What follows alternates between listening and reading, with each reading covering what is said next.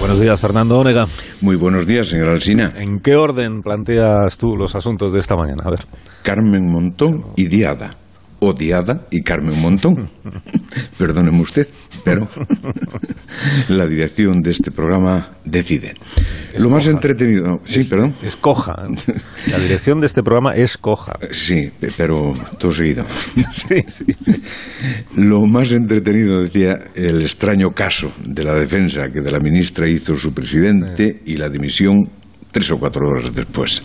¿Qué ha pasado en esas horas? En lo que sabemos que la sexta conoció el trabajo del fin del máster y no tiene un pase. A lo descubierto por el diario.es se unía un trabajo con pinta de haber sido hecho a toda prisa para salvar la situación. Los párrafos repetidos, la evidencia de corta y pega, los plagios manifiestos y la ausencia de citas de autor dejaron a la ministra sin defensa. El diario.es la sentenció y la sexta la remató. 103 días y dos ministros obligados a dimitir. La primera pregunta es cómo queda el gobierno. ¿Con coraje demostrado, como dice Sánchez, o mellado en su credibilidad? ¿Y por qué Pedro Sánchez confundió el trabajo de la ministra con una cuestión ética? Ahora las consecuencias. La primera es la duda. ¿Habrá más casos de trampas y privilegios para miembros de la clase política? La segunda, el origen de todos estos escándalos y que está en el tablero desde el caso Cifuentes, el mercadillo de expedición de títulos y favores académicos que se había organizado en la Universidad Rey Juan Carlos. ¿A cambio de qué? ¿Con beneficios económicos o con expectativas políticas?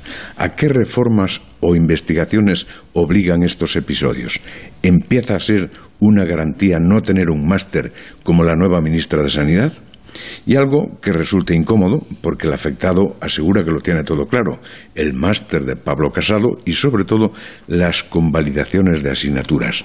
El nuevo presidente del PP funciona como si nada hubiera ocurrido, lo fía todo a su confianza en el Tribunal Supremo. La cuestión es, ¿la mejor defensa final del PSOE será un buen ataque a Casado? O algo más especulativo. Se ha dejado caer a Carmen Montón para cargarse de argumentos para incitar o iniciar ese ataque. A lo mejor tenemos alguna pista dentro de media hora, cuando se celebre la sesión de control con Casado, que, como vienes diciendo, se estrena como líder de la oposición. Eso es. Lo escucharemos a partir de las nueve. La caída de la ministra Montón, que no oculta que ayer fue día 11 de septiembre, Cataluña independentista en la calle, celebrando la diada muy multitudinaria la manifestación un año más, eh, también muy excluyente y centrada en exigir la libertad de lo que los independentistas llaman presos políticos. Y con discursos como el de ese abogado escocés, el de Ponsatí, mm. que has citado, el que dijo que Franco debía estar encantado con los dictadores que hay en España. Siempre tiene que haber alguien que ponga el tono folclórico, por no decir cómico, en una celebración. Digamos, por lo demás, que la capacidad de convocatoria del independentismo sigue intacta, quizá no crezca, pero tampoco disminuye. Y los interrogantes son también los de cada año. Además de la asistencia masiva y la demostración de músculo, ¿se obtiene algo de esa presión de la calle?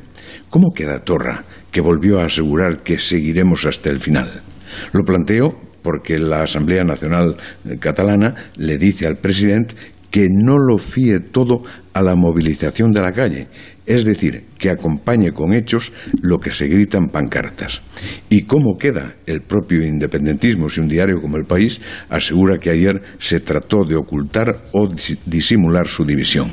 Luego está la cuestión de los presos. Marea por los presos, dice la vanguardia a toda portada. Y en ese capítulo la frase o el regalo del día ha sido de Borrell, Personalmente hubiera preferido señor ministro que los presos estuvieran en libertad provisional. ¿Cómo lo celebró Rufián? ¿Lo ha dicho para contentar a los socios independentistas, como replica García Egea?